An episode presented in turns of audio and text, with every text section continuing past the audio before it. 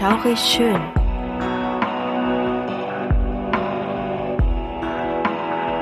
Gruselstunde per Anhalter. Der einzig wahre Podcast, der dir das Gruseln lehrt.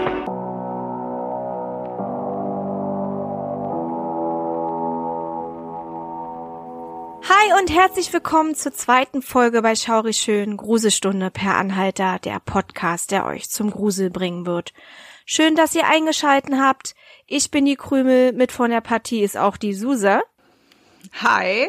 Und wir hoffen, euch geht's gut und ihr freut euch genauso doll auf die zweite Folge, wie wir uns freuen. Wir sind auf jeden Fall schon völlig aus dem Häuschen. Wir haben auch wieder was ganz Tolles für euch vorbereitet und hoffen, dass es euch unterhalten wird und ihr euch schön gruseln werdet. Und ja, was wollen wir noch so ein bisschen erzählen? Ja, ähm, das, was wir vielleicht auch nochmal erzählen wollen, wir sind ja jetzt gerade in der zweiten Folge und ja, wundert euch nicht, falls ihr uns schon geschrieben haben solltet, dass wir jetzt in dieser Folge nicht antworten.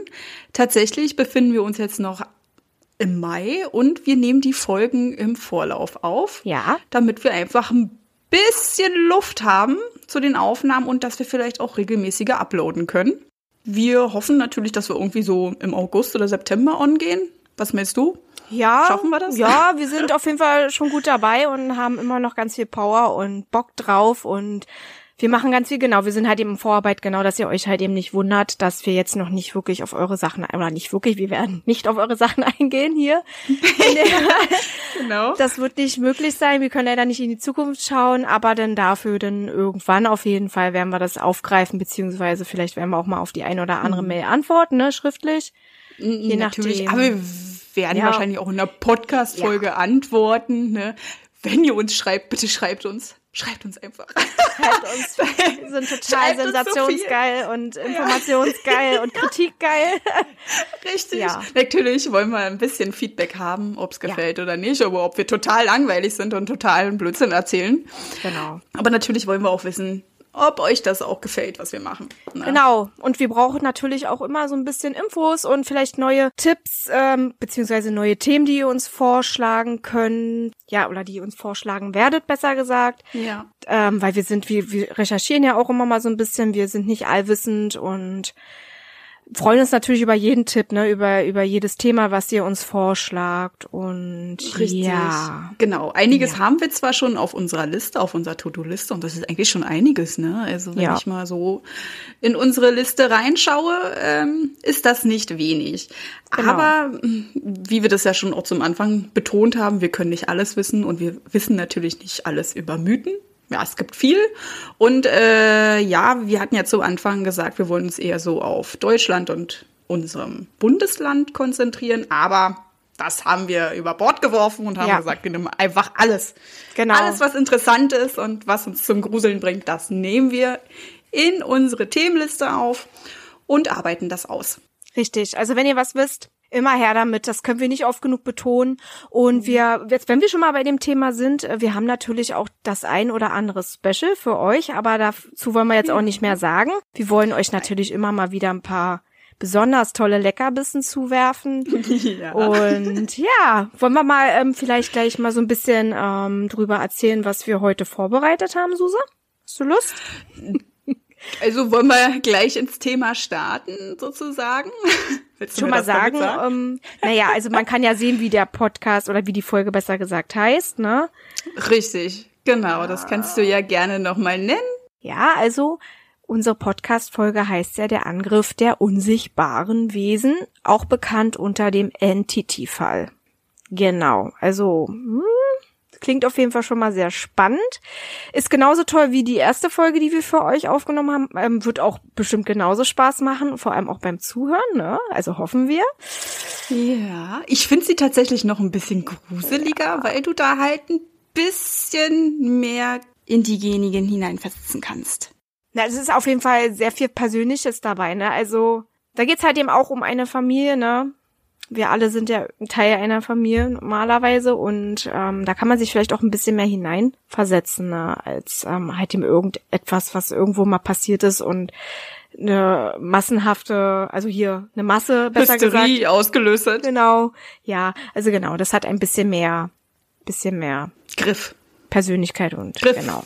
Griff und Nähe, Persönlichkeit, richtig. Okay. Also, genau. Ähm, ja. Dann wollen wir gleich mal ins Gruselige übergehen. Ja. Ich hoffe, wir finden noch eine schöne, gruselige Hintergrundmusik, damit das vielleicht noch so ein bisschen alles untermauert. Denn wir sprechen heute von dem wohl bekanntesten Fall im parapsychologischen Bereich. Über eine verängstigte Familie, die von unsichtbaren Wesen angegriffen wurde. Und wie Krümel es schon nannte, bekannt als Entity-Fall. Aber was genau bedeutet Entity? Entity heißt auf Deutsch Entität und ist eigentlich ein Sammelbegriff, das ein Wesen, Ding oder Objekt beschreibt. An dieser Stelle hatten wir eine furchtbar lange Wikipedia-Beschreibung, die erstens völlig kompliziert war und zweitens haben wir uns gedacht, ihr könnt das gern selber nachlesen, falls ihr darüber mehr wissen wollt. Jedenfalls reicht es aus, dass ihr wisst, dass die Entität nichts anderes als ein Wesenobjekt oder Ding darstellt. Ja, und jetzt wollen wir aber eher mal zu der Geschichte.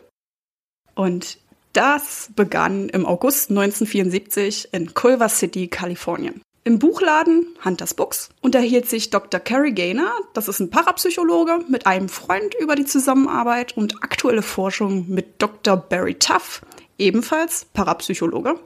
Sie sprachen über Anomalien, Gegenstände, die sich bewegten und Ergebnisse der Forschung. Plötzlich sprach die beiden Männer eine Frau an. Sie stellte sich als Doris Bither vor. Ich hoffe, das ist richtig ausgesprochen. Ich habe mir jetzt viele YouTube-Folgen angeguckt mit dem Ereignis und die haben immer Doris Bither gesagt. Ich hoffe, es ist richtig ausgesprochen. Ich, ich würde tatsächlich Beiser sagen. Irgendwie denke ich immer, sie heißt Beiser. Es ist aber genauso wie mit dem Entity und dem Entity. Ja, also was ist richtig ausgesprochen und was würde man eher sagen vom Gefühl her, was ist richtig? Aber tatsächlich, Da würde ich Beiser sagen, weil das ist ja so ein, so ein, das I ist ja halt eben das I. Ja, aber tatsächlich, du sagst ja auch nicht Doris.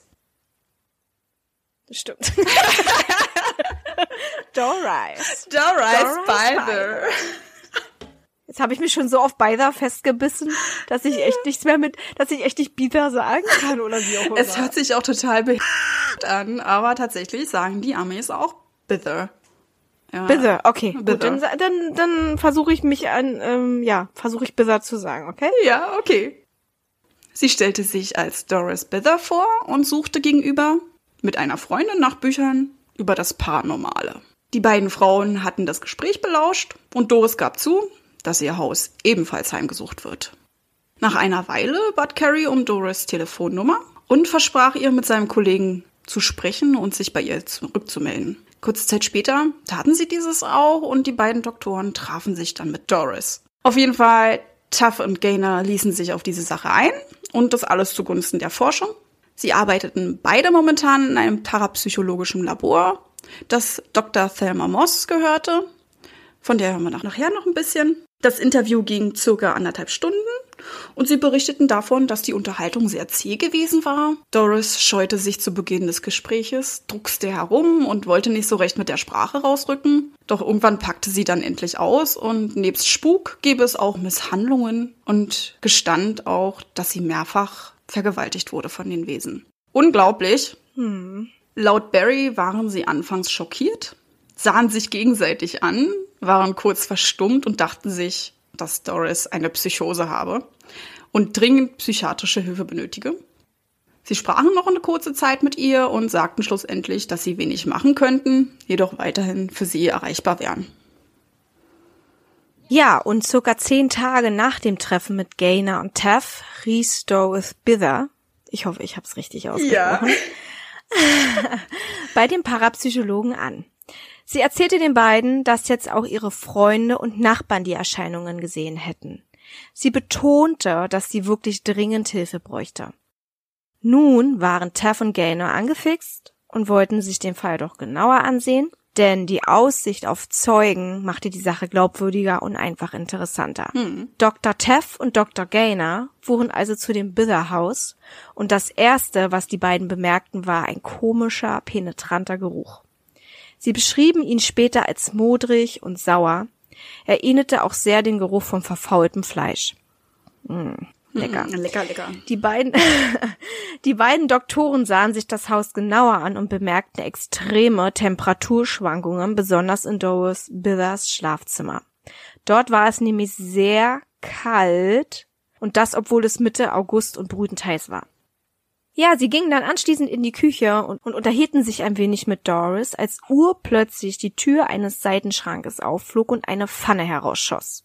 Die beiden Parapsychologen waren über die Jahre sehr skeptisch geworden und untersuchten sofort den Bereich nach Trickmittelchen. Na, ist ja klar. Würde ich auch machen. Mhm. Ja, klar. Jedoch konnten sie keinen Hinweis auf Manipulation finden und waren dann so fasziniert, dass sie bei der späteren Verabschiedung versprachen, bald wiederzukommen. Und zwar mit einem großen Team im Schlepptau. Tuff und Gaynor sprachen kurze Zeit später mit Dr. Thelma Moss, also halt eben, wie ihr schon gehört habt, eine Parapsychologin im Ruhestand. Diese war hin und her gerissen, nahm aber letztendlich das Angebot an, die Untersuchungen zu leiten.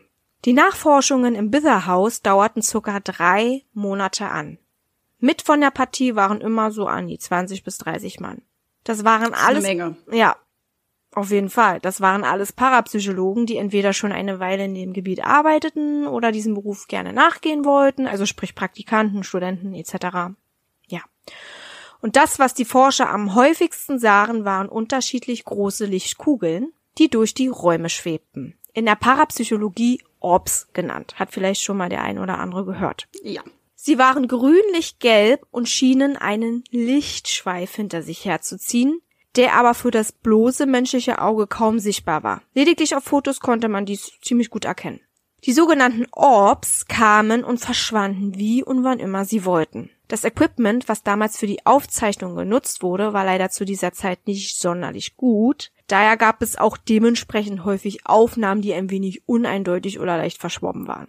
Das Team von Tev und Gaynor untersuchten die Lichtkugeln bzw. Schweife und konnten feststellen, dass diese nicht mit irgendwas an die Wand projiziert wurden. Ein Bild, auf dem Doris Bither sitzend auf einem Bett und über ihr ein Lichtbogen zu sehen sind, wurde relativ schnell nach der Veröffentlichung berühmt. Die Aufnahme wurde von jemandem gemacht, der etwas höher stand. Neben Doris sind noch ein paar Helfer zu sehen, die mit ihr redeten oder auch Fotos machten.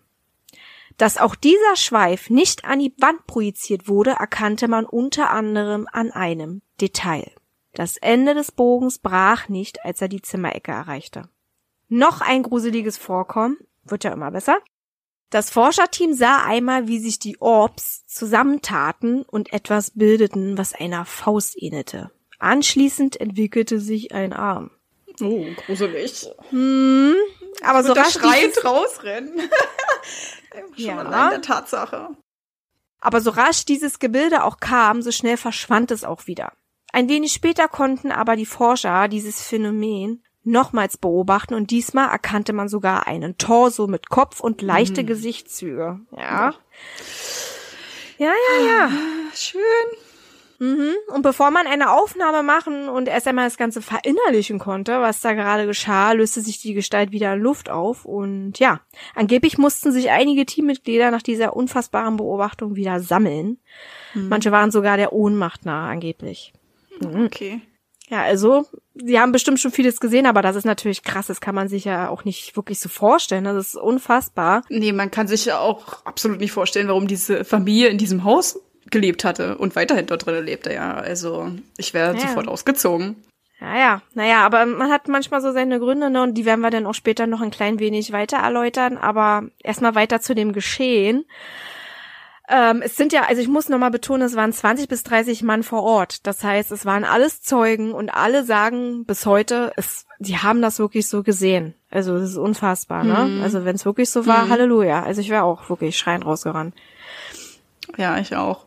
Ja, und Tev war ja auch immer der Überzeugung gewesen, dass kollektive Halluzinationen nicht existieren können. Na, das hat er immer in seinen Dokumentationen gesagt. Also, das ist schon echt hartgesottenes Zeug, wenn man sowas sieht und die anderen 20, 30 Mann auch sagen, ähm, ja, ich habe das auch gerade gesehen. Es ist schon eine unheimliche Vorstellung. Ja. Teff und Gaynor waren nun endgültig aus dem Häuschen und untersuchten dieses Phänomen akribisch, um Täuschungen oder Tricks auszuschließen. Ja, sie konnten nichts finden, was dieses Gebilde rein naturwissenschaftlich hätte erklären können. Ja, ich könnte es auch nicht erklären, wenn ich ehrlich bin. Ich auch Ja, nicht. außer Halluzination hm, kann ich mir nichts anderes vorstellen. Nee. Schwierig. Ja, aber jetzt, es ist schwierig, ja. Aber jetzt wollen wir auch noch mal so die Hintergründe von der Doris erfahren, weil wer war denn überhaupt Doris Bither? Ja, und sie war Mutter von vier Kindern. Sie hatte drei Jungen und ein Mädchen. Und sie zog häufig in ihrem Leben um und lebte zur Zeit der Vorfälle in einem kleinen Haus auf dem Braddock Drive in Culver City. Laut der Psychologen war Doris in Bezug auf ihre Vergangenheit sehr verschlossen.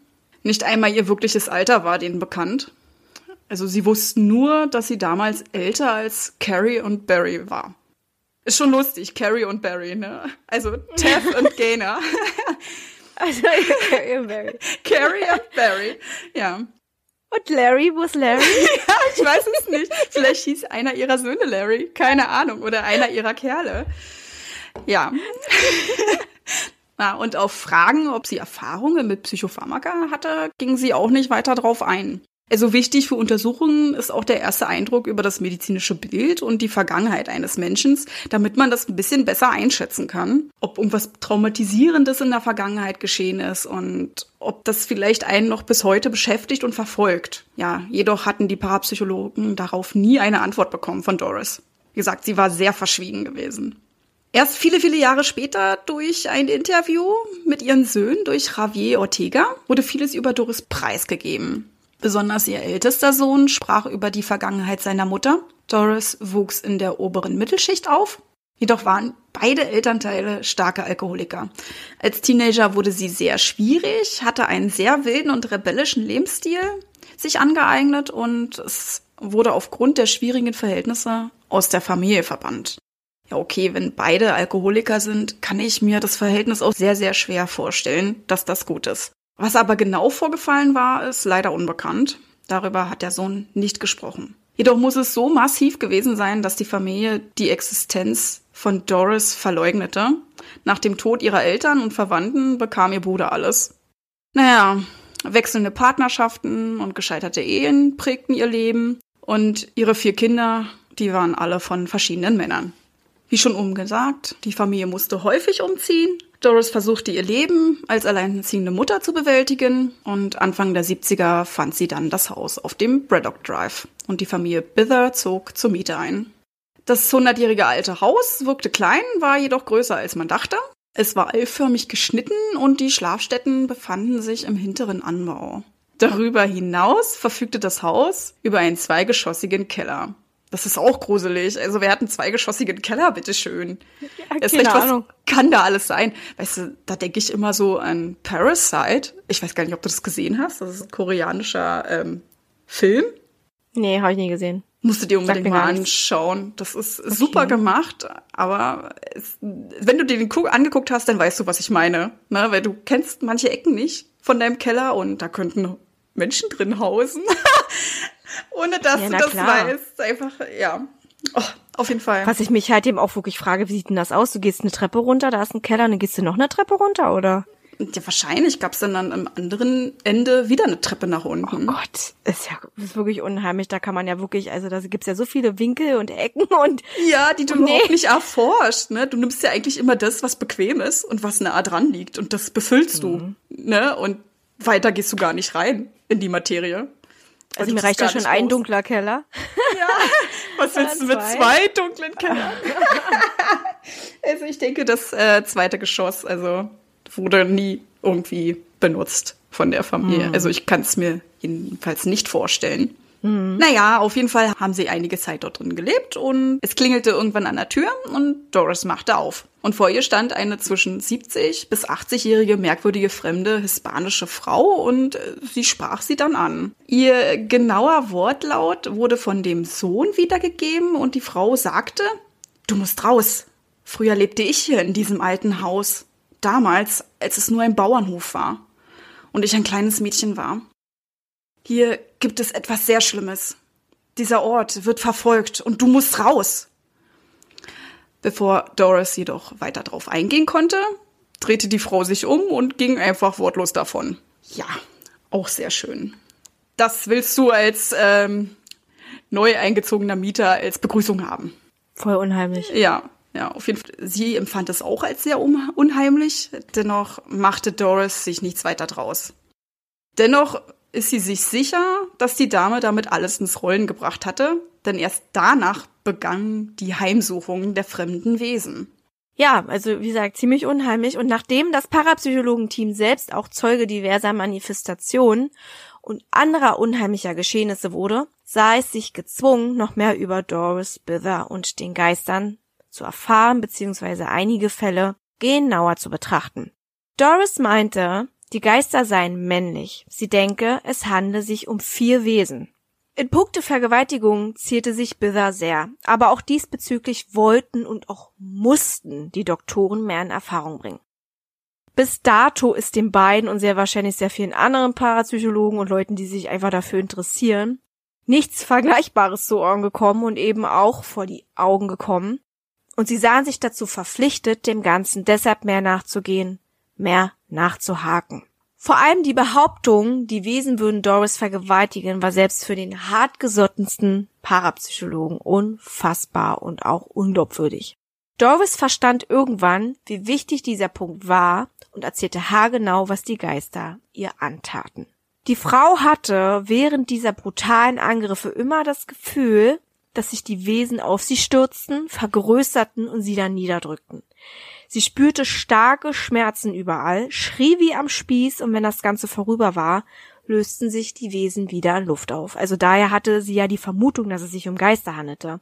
Sie sah auch keine Täter, und nur die erbarmungslose Gewalt und den Kontrollverlust über den eigenen Körper konnte sie halt eben spüren. Ne? Sonst hat sie nichts gesehen. Gar nichts. Hat sie erzählt. Das ist schrecklich. Ja, also. Das ist schrecklich, wenn man sowas ja. hat. Das ganze Ermittlerteam war jedoch selbst nie Zeuge von Angriffen dieser Art. Nur Doris Sohn Brian konnte diesbezüglich etwas äußern. Er hatte nämlich sein Zimmer neben dem Schlafzimmer seiner Mutter und hörte oft ihre Schreie und lautes Poltern. Ja, und auch der älteste Sohn wurde Zeuge. Einmal, so erzählte er, sprachen dieser und seine Mutter miteinander, als plötzlich die Frau von etwas Unsichtbarem gepackt und misshandelt wurde. Der Sohn stand geschockt da und hörte nur Geräusche, die denen von Schlägen ähnelten. Als er sich wieder fasste und versuchte, seiner Mutter zu helfen, wurde auch er gepackt und beiseite geschubst. Ja, aber alle Kinder wurden misshandelt in diesem Haus. Sie wurden von unsichtbaren Händen gekratzt, geschlagen oder geschubst und von unsichtbaren Mündern gebissen. Jedoch bekam er Doris sowie ihr ältester Sohn die meisten Attacken ab. Die Kinder wurden Jahre nach den mysteriösen Vorkommnissen interviewt, konnten da über das Erlebte sprechen und dann halt eben auch dies mit der Öffentlichkeit teilen. Ein Interviewer war zum Beispiel ein Mann namens Javier Ortega. Das Interview zwischen ihm und Brian, dem mittleren Sohn von Doris, ist immer noch im Internet zu finden und das möchten wir euch gerne, von uns ins Deutsche übersetzt, vortragen. Noch ein Hinweis, die Fragestellungen von Javier Ortega konnten aber nur abgeleitet werden. Richtig. Also starten wir jetzt das Interview.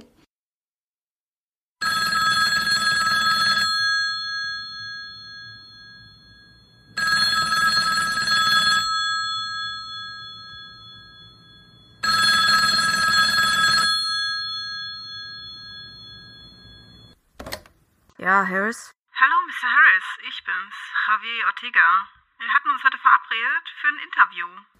Ja, Wäre es für Sie okay, wenn ich dann gleich mit dem Interview starte? na klar. Gut. Erinnern Sie sich daran, wie es sich allgemein anfühlte, in dem Haus in Culver City aufzuwachsen? Ach ja, allgemein, ja, fühlte man sich die meiste Zeit isoliert. Ja, das Haus war klein, aber sobald wir alle physisch voneinander getrennt waren, fühlte man sich allein und ja, is- isoliert, ja. Dr. Tuff schrieb, euer Zuhause wurde zweimal von der Stadt auf die Abrissliste gesetzt. Es war auch sehr von der Außenwelt abgeschottet, hatte einen armseligen Zustand, war teilweise, teilweise verriegelt. Besonders für euch Kinder muss das Leben dort alles andere als normal gewesen sein. Ja, dass das Haus zweimal zum Abriss freigehoben wurde, das ist völliger Bullshit. Das Haus sollte nie abgerissen werden. Man fühlte sich einsam dort, aber es lag halt ihm daran, dass das Haus den Ruf hatte, verflucht zu sein und die Nachbarschaft es uns spüren ließ halt eben, ne. Es kamen halt eben nur Herumtreiber und neugierige Menschen vorbei. Ja, Kinder aus der Nachbarschaft versuchten einen Blick vom Innern des Spukhauses zu erhaschen, ja, und in der Schule wurde ich halt eben auch oft gehänselt, weil ich halt eben in diesem Haus lebte. Wie Sie ja wissen, gibt es einige Behauptungen und Berichte über die Ereignisse, die damals geschehen waren. Ja, die Menschen sind ja auch neugierig und manche Aussagen sind so unfassbar, dass man kaum Glauben schenken mag. Können Sie uns etwas darüber erzählen? Ah, was möchten Sie wissen? Das war alles wahr. Ja. Nun, es war das meiste wahr. Also, apropos, hast du den Film gesehen?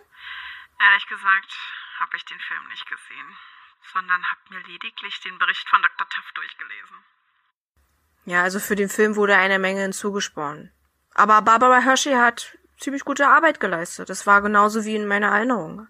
Ja, also all das, was halt in meiner Mutter passierte, die Prellungen an ihren Beinen und inneren Oberschenkeln und auch die Angriffe. Hm. Spuk und besonders auch die Angriffe sollen sich eher auf ihre Mutter und ihren ältesten Bruder konzentriert haben. Stimmt das? Nun, alles über was berichtet wurde, war wahr. Es ist passiert, in diesem Haus zu leben war die Hölle. Wir wurden alle aber angegriffen. Also wir alle waren involviert. Okay. Und wie genau sahen die Angriffe aus? Also die von den Wiesen zurückzuführen waren? Besonders auch die Angriffe gegen ihre Mutter? Es gab Schubse, Bisse, Kratze. Also all das bekamen wir ab. Es gab vier Wesen im Haus und sie machten sich auch die ganze Zeit bemerkbar. Ja, ich denke, sie benötigten eine Menge Energie, um all das zu tun. Ja, mir geschah weniger. Es schien, als hätten sie sich eher auf die Ängste und negativen Energien der anderen so konzentriert. Das wirkte halt eben so. Es schien, als ob sie sich immer dann zeigten, wenn sie Lust hatten. Okay. Und wie sahen sie aus? Das war nie klar. Also, ich konnte sie nicht so erkennen, so wie ich dich erkennen kann. Und wenn sie sich manifestierten, waren sie halt eben neblig. Sie wirkten also so, so Mensch, menschlich schon, aber nicht so ganz. Hm, Also eher wie so eine Silhouette eines Menschen? Ja, ja, ja, doch, ja, so wie eine Silhouette. Also nur nicht klar, also durchscheinend und neblig halt eben. Hm. Okay. Hatten diese Erscheinungen besondere Merkmale? Konnte man irgendwie was erkennen?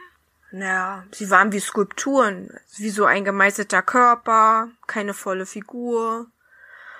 Äh, ja, aber manchmal konnten wir etwas erkennen, wie in etwa die Muskulatur und Gesichtszüge.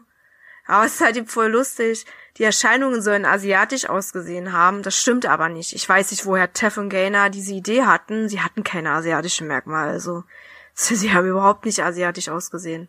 Hm, okay, ich verstehe. Ja. Ja, manchmal war es ärgerlich. Wir haben ferngesehen und diese Dinger, die liefen dann einfach vorbei, so wie aus dem Nichts. Aber irgendwann waren wir so an die Poltergeister gewöhnt, dass wir einfach an einem Punkt angekommen waren, an dem sie uns einfach nicht mehr interessierten. Hm, okay. Und jetzt zu dem heißen Thema und die Vergewaltigungsbehauptungen? Ja, die Vergewaltigungen waren echt. Also mein Zimmer war direkt neben dem meiner Mutter. Ich hörte die Angriffe. Also, also auch die Dinge, die geworfen wurden, ihre Schreie. Und dann kam sie aus dem Schlafzimmer und hatte all diese Prellungen an ihren Beinen, an ihren Innenschenkeln, also wirklich so wie im Film. Mhm. Ja, es gab halt eben auch Zeiten, in denen es vor unseren Augen geschah. Es war so, als ob ein Mann vor meiner Mutter stand und anfangen würde, sie zu schlagen. Also stellen Sie sich vor, eine Frau wird geschlagen. Man konnte sehen, wie sie gepackt und herumgeworfen wurde und man hörte Geräusche von Ohrfeigen, aber es war niemand zu sehen. Krass. Ja, und ja, wir alle haben es auch gespürt. Also wir wurden gezogen, gebissen, gekratzt, wir wurden alle angegriffen. Und wie sind Sie mit all dem umgegangen? Den Erscheinungen, den Ereignissen und auch den Untersuchungen? Können Sie Ihre Kindheit drumherum beschreiben? Und nun, es war die Hölle. Ja, da war ich kaum aus der Grundschule raus, versuchte ich weiterzumachen und halt eben alles zu ignorieren und das war so für Aufruhr im Gange. Also Barrys Team umfasste knapp 30 Leute und die drängten sich alle in einen kleinen, also ich meine wirklich kleinen Raum. Ja, und Jubel und Schreie durchzogen diesen Raum. Ich war am nächsten Zimmer und versuchte fernzusehen. Ich versuchte mein Ding zu machen. Wie haben Sie sich während der Untersuchungen gefühlt? Ähm, die gesamten Untersuchungen dauerten etwa zwei, ja, oder drei Monate. Es war halt eben nicht so, dass Barry jeden Tag da war. Also, ich stimme nicht wirklich seiner Behauptung zu, dass meine Mutter diese Wesen mit Telekinese heraufbeschwor. Also das ist alles Bullshit. Sie wollte das nicht passieren lassen. Ja, es ist eine Möglichkeit, aber es ist halt eben nicht so, dass er wirklich wusste, was wir durchmachten. Er war kein, ja, Onkel Bob, der die Familie kannte. Er war nur drei Monate dort und ja, es war halt eben auch nicht so, als würde er jeden Donnerstag oder so auftauchen. Ja, ich hasse es, wenn das Team auftauchte. Ich wusste, sobald sie ging, würden die Wesen so wütend werden, dass das Haus quasi ja lebendig werden würde. Lebendig? Können Sie etwas näher darauf eingehen? Ja, es wirkte so, naja, als ob die Geister darüber verärgert wären, dass wir mit den Forschern über sie redeten. Also, als würden die Leute irgendwie einen Wutanfall auslösen. Also, als würden die Wesen danach herumfliegen und uns angreifen wollen. Ereignisse beschreiben dazu? Was? Das habe ich doch schon, Ravi. Es war, als ob das Haus lebendig werden würde. Also Dinge flogen, zum Beispiel Töpfe und Pfannen. Es wurde lebendig. Sie waren wütend auf uns, weil wir von ihnen erzählt hatten. Okay, ich verstehe. Und was halten Sie von der Theorie, dass Ihre Mutter den Poltergeist selbst erschaffen haben sollte?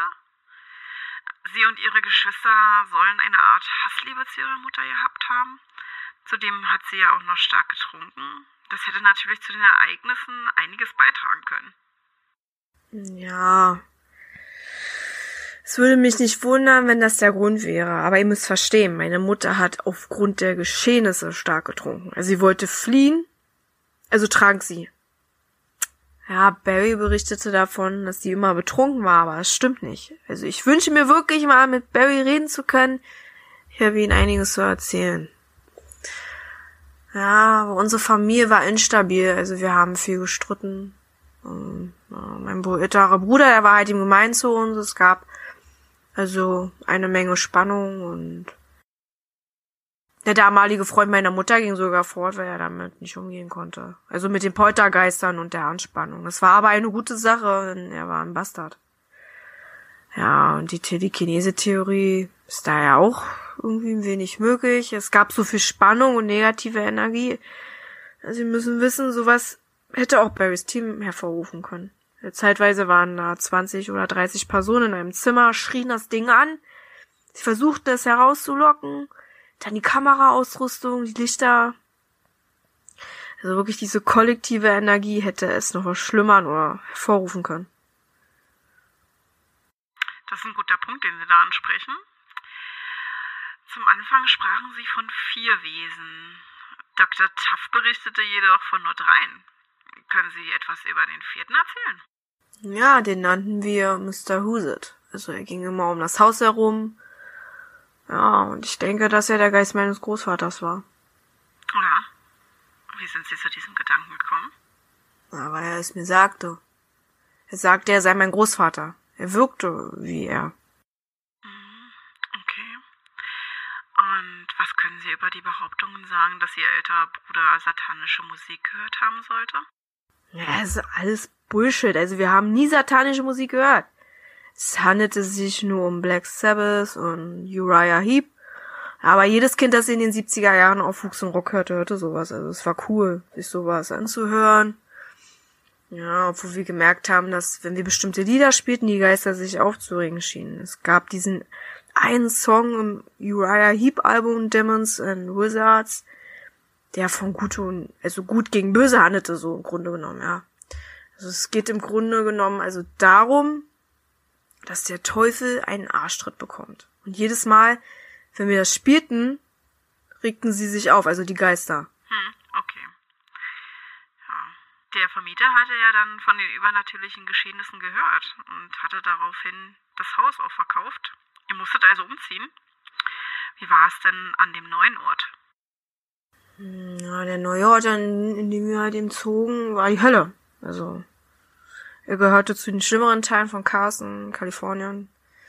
Es gab aber sehr wenig paranormale Aktivitäten. Die Hölle war eher die Nachbarschaft. Es war eine schlimme Nachbarschaft und es gab eine schlechte Schule. Ähm, ja, das paranormale Zeug kam zu diesem Zeitpunkt aber nur noch selten. Okay. Dann war das jetzt hier mit meinen Fragen gewesen. Dann bedanke ich mich, Ja. Mr. Harris. Bitte. Und ja, vielleicht sieht man sich ja dann wieder. Na klar.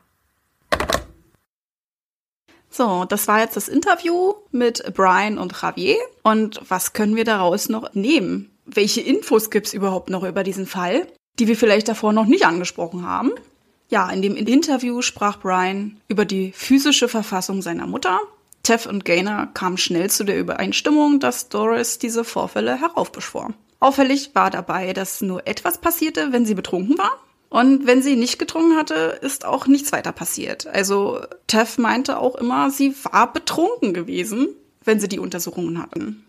Es wurde auch von dem vierten Wesen gesprochen, das den Parapsychologen total fremd war.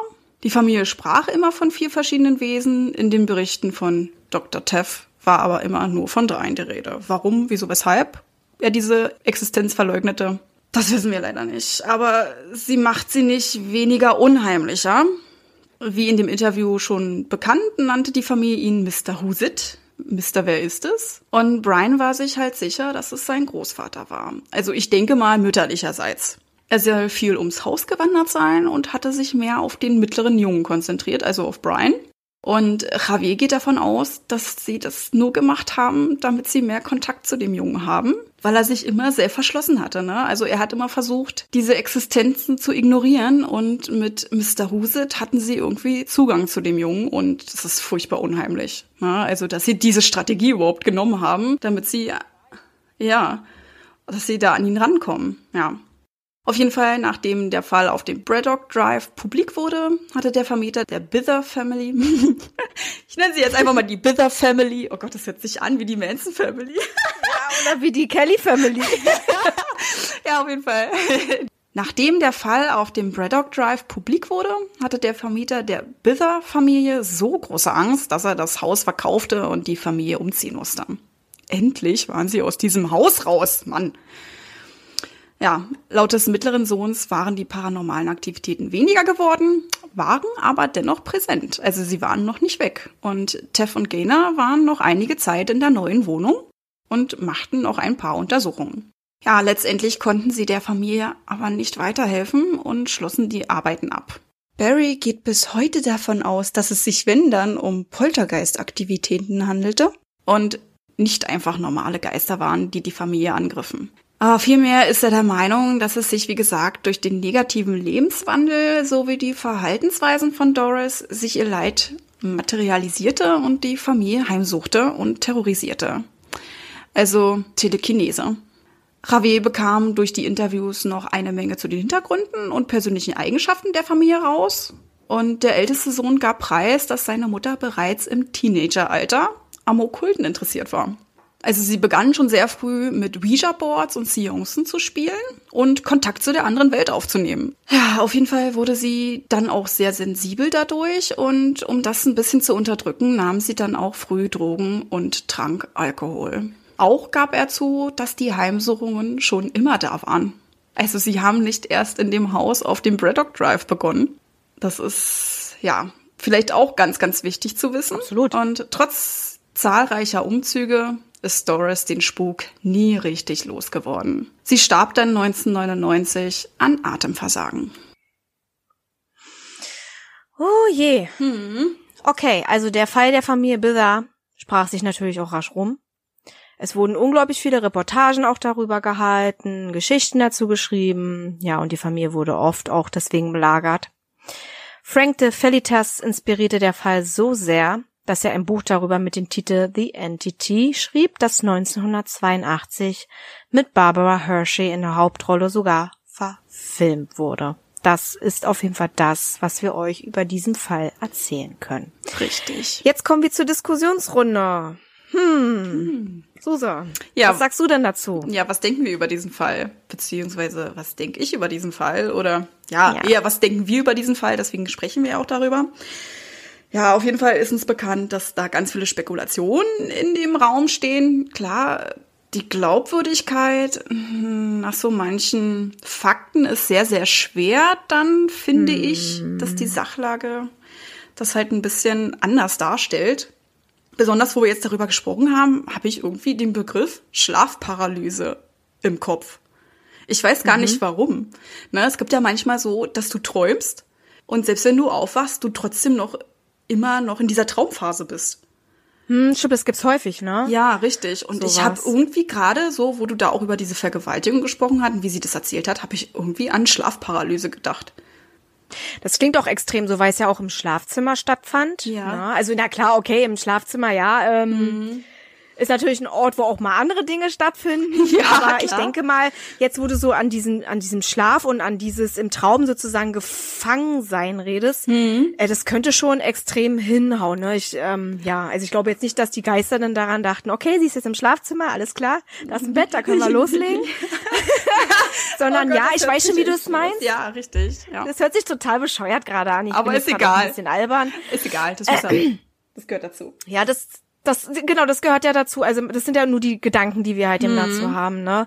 Und ich finde, dass diese Idee oder besser gesagt diesen Einfall, den du dazu hast, finde ich total gut. Also das, man versucht sich jetzt ja selber zu erklären, ne? Man versucht Richtig. ja immer irgendwie was zu finden. Richtig was, also man kann ja nicht einfach sagen, ja, das, das stimmt so, ja, ja, das ist, ja, das waren Geister, die haben sie da vergewaltigt. Nee, nee. Genau. Wir müssen ja schon ein bisschen weiterdenken. Und mhm. was würdest du denn, wenn du eine Glaubwürdigkeit hättest von eins bis zehn, was würdest du denn da für eine Punktzahl geben? Also auf jeden Fall im Punkto Vergewaltigung würde ich da schon eher so zu einer acht tendieren. Na, also wenn man sich jetzt mal ihre Vergangenheit ähm, vergegenwärtigt, dann. Ich meine, jetzt 10 ist das höchste an Glaubwürdigkeit. Ja, richtig. Und 1 ist das niedrigste. Würdest du wirklich eine 8 geben? Ich würde tatsächlich. Dass du das relativ glaubwürdig findest, ja? Ach so, du meinst jetzt in dem Fall, ob es passiert ist, oder meinst du jetzt im Fall äh, genau. bezogen auf also der 10, Schlafparalyse?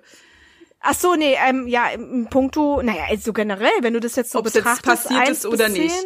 Ach Gott, das genau. ist schwer. Also ich denke, sie hat es durchgemacht. Ich denke auch, sie hat sich das nicht ausgedacht.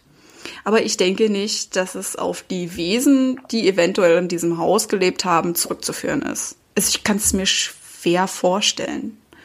Ja, ähm, es ist schwierig. Ne? Der Fakt ist, sie haben da drin zu fünft gelebt und jeder Einzelne kann sagen, ja, es ist da was Komisches passiert. Wir wurden angegriffen. Mhm. Aber dann fragt man sich wiederum, ja, warum wurde denn Doris nur dementsprechend angegriffen. Na, sie hätten sich ja genauso auch, es hört sich schlimm an, es mag sich schlimm anhören, sie könnten sich ja genauso gut auch an den Kindern vergreifen. Es, es hört sich grausig an. Entschuldigung, dass ich jetzt so anspreche, gerade auch weil du selber Kinder hast, aber äh, ja, sie schlagen die, sie beißen ich weiß, Kinder. was du meinst. Ja, ja, ja warum ja, ja. sollten die da denn noch die Hemmungen haben, das genauso zu tun? Deswegen ich kann mir nur vorstellen, dass das wirklich eher diese Ver Vergewaltigungen auf eine Schlafparalyse zurückzuführen sind. Weil sie hatte ja eine schlimme Vergangenheit, sie hat viel in ihrem Leben durchgemacht und sie hat getrunken und Drogen genommen. Mhm. Und mhm, mhm vieles mhm. verarbeitet man ja auch im Schlaf. Ja, und dass sie einfach diese Paralyse hatte und ihr das dann passiert ist. Na, es erklärt zwar nicht wirklich die blauen Flecke oder so, aber sie kann sich ja auch vorher einfach mal gestoßen haben, weil das kennt man ja selber. Ne? Man macht irgendwas mhm. und irgendwann einen halben Tag später sieht man, oh, ich habe einen riesengroßen blauen Fleck auf dem Knie. Wann ist denn das passiert? Und ja, das ist für mich schwer zu erklären. Ja, okay, mhm. kann ich mal was dazu sagen? Natürlich, Entschuldigung. Ja. Nee, nee, alles gut. Nein, das sollte jetzt nicht heißen, du laberst zu viel. Ich mhm. will das ja alles wissen und die Leute wollen es ja auch wissen, natürlich, ja. wie wir denn dazu stehen. Ja. Ich denke mal, jeder hat sich ja jetzt schon während der Geschichte absolut viel Gedanken gemacht. Mhm. Also ich habe mir natürlich, als ich denn mir auch so ein bisschen den Fall, also nicht nur ein bisschen, als ich mir den Fall angeguckt habe, habe ich natürlich mir auch währenddessen meine Gedanken gemacht. Also ich muss ganz ehrlich jetzt sagen, Mhm. Ich finde das mit der Vergewaltigung auch extrem weit hergeholt. Ja.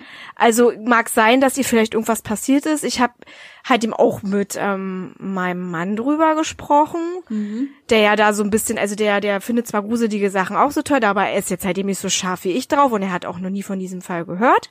Ich aber auch ich davor auch nicht. Gut. Nee, irgendwie komisch, ne? Obwohl ja. das relativ berühmt ist. Und ja, natürlich, der wurde verfilmt, weil er halt eben so berühmt war, aber halt eben natürlich in Amerika. Mhm. Und vielleicht kamen wir deshalb nicht so ran.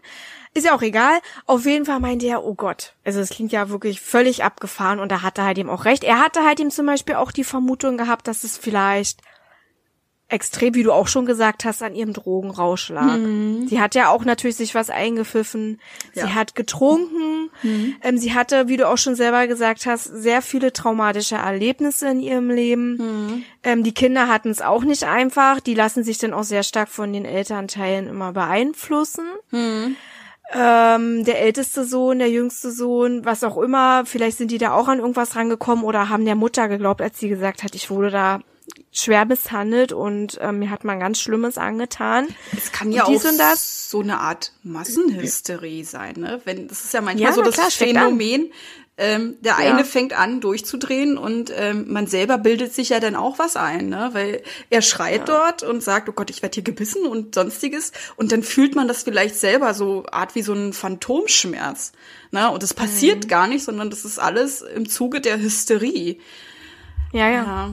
Also man kann sich sehr, sehr viel einreden. Das ist es halt eben wirklich. Also du kannst dir selber sagen, muss man mal machen, gibt's ja auch ganz, ganz viele Experimente zu und es gibt ja auch dieses autogene Training und sowas alles. Du kannst manchmal wirklich so viel mit deinem Kopf, ähm, ähm, ja, weit über den Körper bringen, so sehr, dass du wirklich manchmal das Gefühl hast, mein Arm wird jetzt gerade wirklich taub oder der kribbelt oder das Bein Richtig. wird warm. Richtig. Ne, das geht schon. Und wenn die Mutter dann da völlig ausflippt im Schlafzimmer, sich vielleicht eventuell in ihrer, In ihrem was auch Wahn immer sie da gerade hatte, in ihrem Wahn, genau, sich dann vielleicht selber noch verletzt, dann am nächsten Tag sich nur noch schemenhaft an irgendwas erinnert und sich so denkt, oh Gott, was ist das denn? Das, ich glaube, ich wurde von einem Geist vergewaltigt oder so. Mhm. Ja. Das kann schon mal so sein. Also wenn ich jetzt äh, Glaubwürdigkeitsskala hätte von eins bis zehn und zehn wäre das glaubwürdigste, dann würde ich dem Ganzen, schlag mich nicht, Ja, ich schlag ich dich würde dem Ganzen eine zwei geben. Ja, ich wäre auch ich bei einer zwei. Das ist, ja.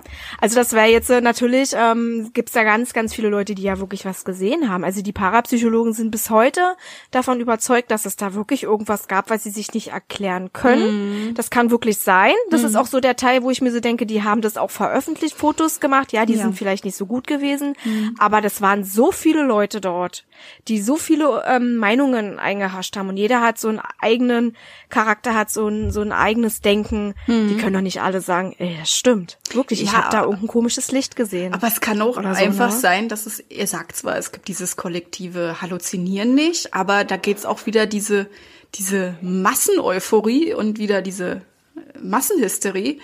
Was ist denn, wenn ich jetzt sage, ich habe es nicht gesehen? Ne, dieser Gedanke Ja. und dann sagt man lieber, ja, ich habe es auch gesehen, voll krass und voll so, ne? Und es kann natürlich Ja, ja. sein, dass es da wirklich bloß die Reihe rumging und sie halt einfach gesagt haben, in dieser dieser Euphorie, ja, ich habe es auch gesehen. Ne, ich habe es mir jetzt so so bildlich vorgestellt. Das geht ja auch manchmal, dass man sich bildlich was vorstellt und das bildlich vor seinen Augen auch sieht. Ne? Man weiß, es existiert da nicht, aber einfach, um einfach diesen Flow mitzukriegen, der da geherrscht Ja. haben muss, dass sie gesagt haben, ja, ich habe es auch gesehen.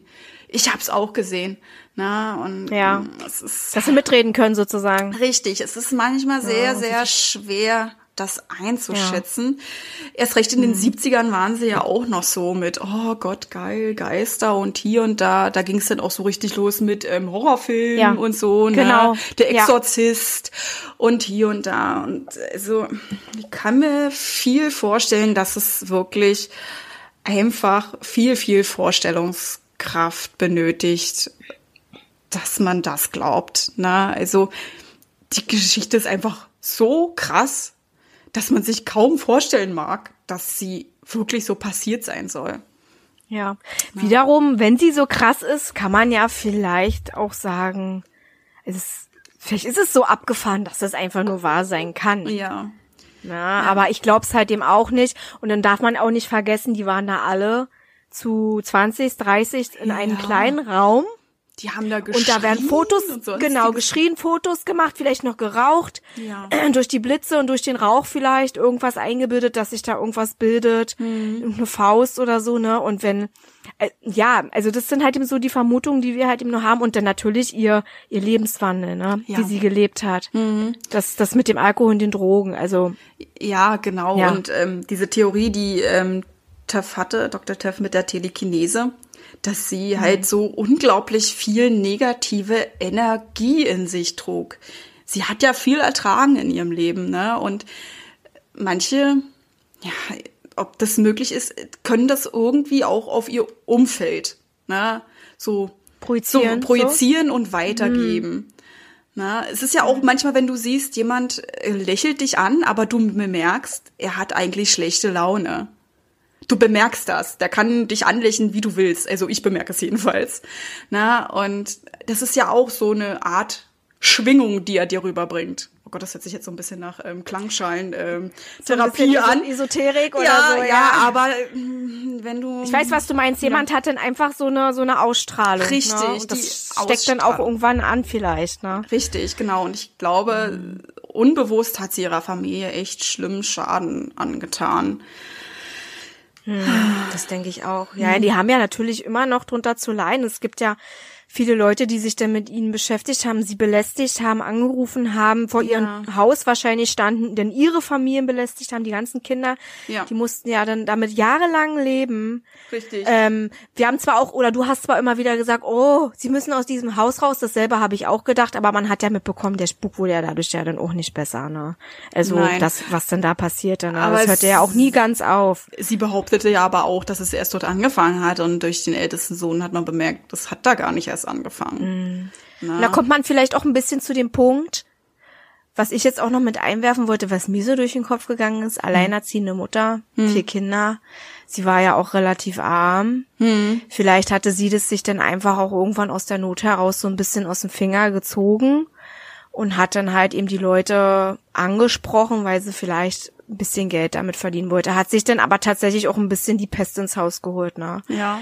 Diesen ganzen Medienrummel und alles und dann die Leute, die sie alle befragen wollten und dann war sie, war sie bestimmt auch ganz schlimm in der hm. Kritik im negativen Sinne, Sinne, dass die gedacht haben, sie hat nicht mehr alle Tassen im Schrank. Hm. Kann man denjenigen auch nicht irgendwie übel nehmen, ne? Nein wenn jemand sagt, man wird da von irgendwelchen Geistern vergewaltigt. Äh, das ist schon hart und für die Kinder tut's mir extrem leid. Ja, richtig. Also ja. die Theorie würde ich ähm, teilweise stützen. Also zum Anfang würde ich sagen, nein. Weil die Wahrscheinlichkeit ist relativ gering, dass sie sagt, ich gehe heute in den Buchladen, suche nach paranormalen Büchern und gegenüber steht mir dann ein Parapsychologe. Und ja, vielleicht kam dann mir währenddessen die, die Idee. Tür dafür aufgegangen. Ich denke, wenn das der Fall gewesen ist, dann erst später. Also ich denke, sie hatte schon diese Probleme. Sie wollte sie irgendwie loswerden. Ne? Also, aber es kann natürlich auch aufgrund des Alkoholrausches sein und den Drogen, dass sie da einfach wirklich ja Halluzination hatte, halluziniert hatte. Das passiert mhm. öfters mal. Ne? Erst recht Leute, ja, die wirklich stark drogenabhängig sind die sehen irgendwelche Sachen, die überhaupt nicht existieren. Und das ihr, ja, manchmal ihr ganzes Leben lang. Die müssen dann in der Psychiatrie leben. Weil die dann Ja, natürlich. Vor allem, wenn sie es, vor allem, wenn sie es nehmen, hm. haben sie ja dann meistens irgendwas, ne? Hm. Klar. Also kommt drauf an, was du halt eben, naja gut, Drogen an sich machen ja, glaube ich, immer so wie so, so ein Rauschzustand, wo du dann halt eben auch mal halluzinierst. Ähm, und dann natürlich, wenn sie gerade vielleicht nicht das nötige Geld haben und sich dann was nach spritzen, schlucken, was auch immer können. Ja, ich dass denke, die dann natürlich dann auch mal, dass sowas haben. Ne? Dann eher Meth ist, ne? Weil damals ist das ja auch, glaube ich, mhm. der Boom 70er mit Meth und auch recht ja, oder LSD. günstig. Ne? Mhm. Ähm, ja, ich glaube, da haben viele angefangen, diese Droge zu nehmen. Ach so generell, ne? Also mhm. das, ich weiß jetzt gar nicht, wann genau das existierte, aber es war oder wann es anfing, besser gesagt, es war so die Zeit, ne, wo man dann so die ersten hm. ähm, Tabletten sich dann halt eben untereinander ähm, Ja, so 60er, 70er. Hm. Genau, oder sowas. Da fing das ja alles so an, es war dann auch total cool, sowas zu nehmen. Man hat sich ja nicht wirklich viel Gedanken drum gemacht. Hm, absolut. Dann kamen natürlich die ganzen Heroin-Leute dazu, dann irgendwann, ne. Hm. Da steht ja nur, sie hatte Drogen genommen. Man weiß ja nicht, was sie genommen hat. Aber Drogen an sich, sowohl die ähm, Entzugserscheinungen als auch die Name von Drogen das, das führt halt eben zu Halluzinationen. Mhm. Ne, da machen wir uns nicht vor. Das ist immer so, wenn du dann auch noch nebenbei trinkst, dann bist du ja sowieso völlig weggeballert. Ja. Das ist, äh, ja, das natürlich, wie du schon, ja, das ist ein guter Gedanke, dass sie denn vielleicht wirklich sich doch, also dass sie davon ganz stark überzeugt war, mhm. aufgrund ihres Rausches und ähnlich, dass da irgendwas vor sich geht. Sie konnte sich das nicht ganz erklären. Und dann irgendwann, das wolltest du jetzt eigentlich sagen, ne, dass es dann irgendwann dazu kam? Genau, dass es, dass es dann auch ähm, halt zu dieser Massenhysterie in der Familie kam. Ne? Die Mutter hat sich da irgendwas eingeworfen oder sie ist irgendwie, hat sie, es gibt ja mal Nachwehen. Selbst wenn du aufhörst mit Drogen, es bleibt immer irgendwas an dir hängen. Ne? Hm. Und äh, dann noch die schlimme Vergangenheit, ähm, vielleicht schwere Verhältnisse, das ist halt, das, das, ja, das überschlägt sich halt irgendwie, ne? Drogen, schlimme Vergangenheit, dann hat sie dann vielleicht irgendwelche Halluzinationen, fängt sie an, hysterisch rumzuschreien, die Kinder kriegen Angst, fangen auch an zu schreien, ähm, dann wird das übertragen mit, oh Gott, das so, jemand hat mich gebissen oder jemand hat mich geschubst oder man hat dieses Gefühl einfach, dass es so ist, ne? Und das ist irgendwie so eine Verkettungen an Ereignissen, die das alles so dann aufbauscht. Ne? Also Meinst du eine Verkettung, oder? Genau, Verkettungen von ja. Aktionen, die das alles so aufbauscht. Ne? Und ja. also ich kann mir das vorstellen, dass es in dieser Zeit echt schlimm war. Für die Kinder auch. Ja, natürlich. Mhm. Also so generell die ganzen Verhältnisse, ne? das kann man sich schon Mhm. Also man kann wirklich manchmal auch ein bisschen nachvollziehen, dass man so verzweifelt ist und sich dann da wirklich vielleicht hinsetzt und sich irgendwie mhm. davon ähm, lösen möchte, indem man halt eben irgendwie an irgendwelche billigen Drogen dann rankommt mhm. und sich dann da irgendwie ins Ausschießt. Ne? Also ich will jetzt nicht sagen, ja, ich verstehe das und das hat sie toll gemacht. ich ja. will halt ihm nur sagen, also manchmal kann man verstehen, dass jemand so verzweifelt ist und Auszeit braucht. Und das führt ja dann wiederum auch wieder zu diesen ganzen psychischen Sachen. Ne? Mhm. Also sie hat ja sowieso schon psychischen Stress durch ihre Vergangenheit, mhm. durch das Alleinerziehende, also dass sie die Kinder alleine großziehen muss. Mhm. Dann die Geldsorgen, dann müssen sie halt ihm umziehen. Sie brauchen irgendein Haus dann, ähm, wenn das wirklich so war, dann diese diese Terror in der Nachbarschaft, weil die Leute wissen, was mit dem Haus los ist. Mhm.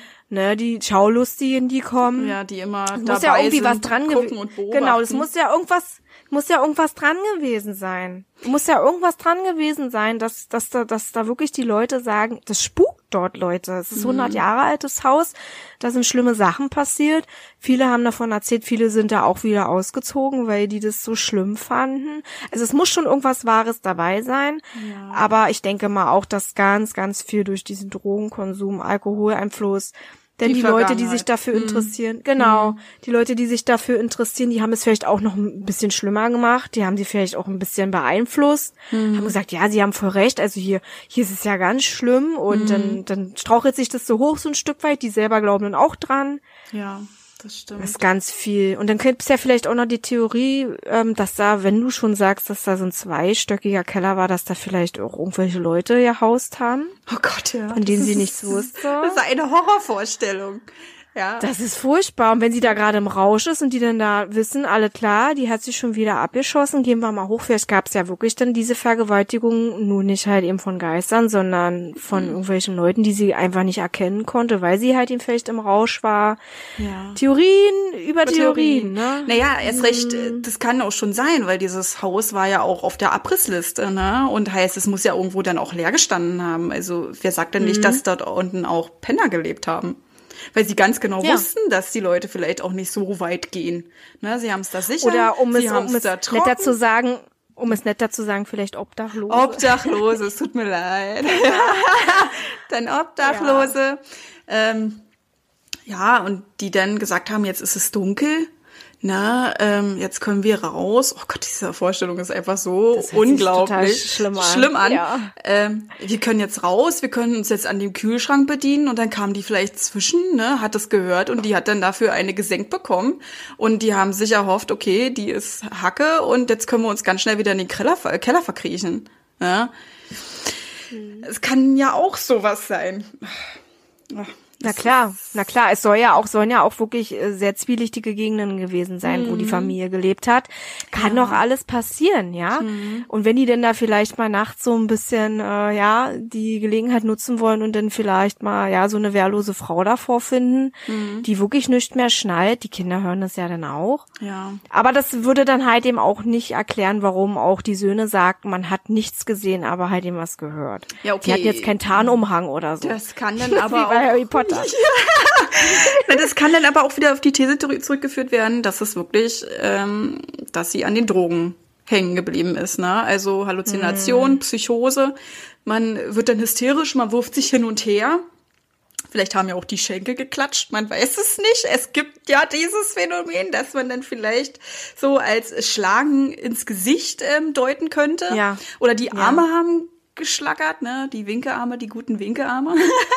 mhm. Ja, und in ihrer Hysterie und das Umherwerfen, klar kann das dann passieren, ne? Ja. ja, wie ihr Sohn denn halt weggeschubst wurde, kann ich nicht erklären. Vielleicht ist sie ja irgendwie rangekommen und der hat es nicht so richtig gesehen. Keine Ahnung. Ja. Es gibt ja, ja manchmal sowas, wo man sagt, oh Gott, ich kann es gar nicht zurück, gar nicht so wirklich deuten, woher das kam. Und dann sagt ihr dann hinter dir, äh, das war ich, Entschuldigung.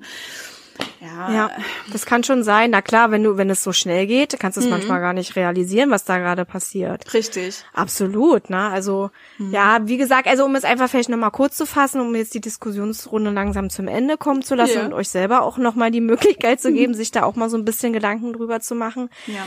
Ähm, es ist bestimmt so einiges passiert, also vor allem auch Glaubwürdigkeit, puncto Drogen und so weiter, na klar, mhm. absolut. Äh, wir wollen jetzt aber eher so dieses ganze Paranormale betrachten und da würde ich, wie gesagt, sagen, denke ich eher weniger dran. Hm. Bin ich ganz ehrlich. Tolle Geschichte, nicht ohne Grund verfilmt, kann auch so viel wahr sein. Ja. Wir können es uns vielleicht einfach nur nicht vorstellen. Hm. Ja, weil das einfach auch wirklich super abgefahren klingt. Und ja, was sagst du noch dazu? Ja, was kann ich noch dazu sagen? Ne? Also ja, macht euch auf jeden Fall ein eigenes Bild von. Vielleicht guckt ihr euch auch noch mal die Dokumentation an von Dr. Barry Tuff. Kann ich einfach nur raten. Die ist sehr informativ. Er erzählt gut, ne? Also er bringt ja, es gut rüber. Er, er, er, bringt es gut rüber und er bleibt sachlich. Ne? Er erzählt jetzt nicht, oh, da waren Geister, lulululu, oder sowas, ja. Er bleibt sehr sachlich und er, er, er betrachtet die Ereignisse von mehreren Blickwinkeln aus und es ist halt interessant. Guckt euch das an, ihr erfahrt sehr viel. Ihr werdet auch mitkriegen, wenn ihr den Film geguckt habt, dass vieles zusammengesponnen wurde und vieles ähm, fiktionalisiert wurde. Ja, dass genau, es so Film. Mhm. nicht passiert ist. Ja, auch der Roman, der dazu gehört, ne, The Entity, ist ja mhm. eigentlich ein Roman, der verfilmt wurde. Guckt euch das an oder liest euch das durch und macht genau. euch ein eigenes Bild darüber. Genau. Das wollen wir damit erreichen. Wir hoffen, wir haben euch ein bisschen unterhalten. Also uns hat es auf jeden Fall wieder sehr viel Spaß gemacht. Ja. Wir haben ein bisschen den Gruselfaktor nach oben gepusht, hoffen mhm. wir. Und ja, dann würden wir sagen zum Schluss, wir wünschen euch noch einen schönen Abend, Tag, was auch immer. Mhm. Und wir freuen uns auch ganz doll darüber, wenn ihr das nächste Mal auch wieder mit dabei seid und uns ein wenig zuhört. Genau. Ja. Nochmal eine kleine Anmerkung. Falls ihr Ideen oder irgendwelche Vorschläge habt, im Punkto auch äh, Technik oder Qualität, Schreibt uns das einfach in die Kommentare, wenn es dort eine Kommentarsektion gibt. Also eine Möglichkeit, dass ihr kommentieren könnt. Sonst könnt ihr uns auch schreiben per E-Mail unter schaurigschön.podcast.outlook.de. Ja, ja, genau. Na dann. Mhm. Viel Spaß noch und bis dann. Tschüss. Tschüss.